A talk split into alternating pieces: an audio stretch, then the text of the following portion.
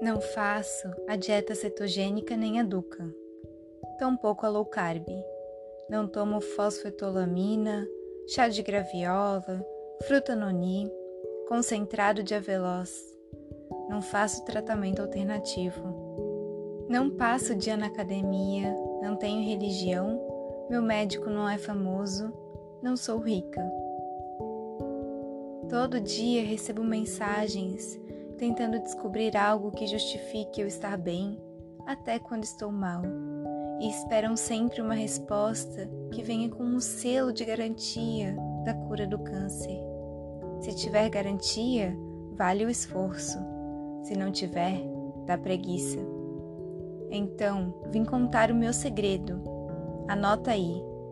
A M O R. Amor. O próprio ao meu corpo, ao que é sagrado, ao próximo e à vida. Não adianta cortar açúcar e nutrir ódio. Não adianta correr 15 quilômetros por dia e fugir de si mesma. Não adianta pagar o médico mais caro, que não tá nem aí para quem você é. Não adianta ter dinheiro e ser vazio. Não adianta barganhar com Deus o seu merecimento e seguir isolada na ilha do ego.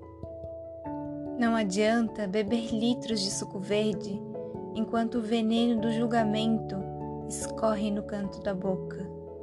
Não adianta espernear pelo milagre se nem ao menos consegue reconhecê-lo na beleza de mais um dia.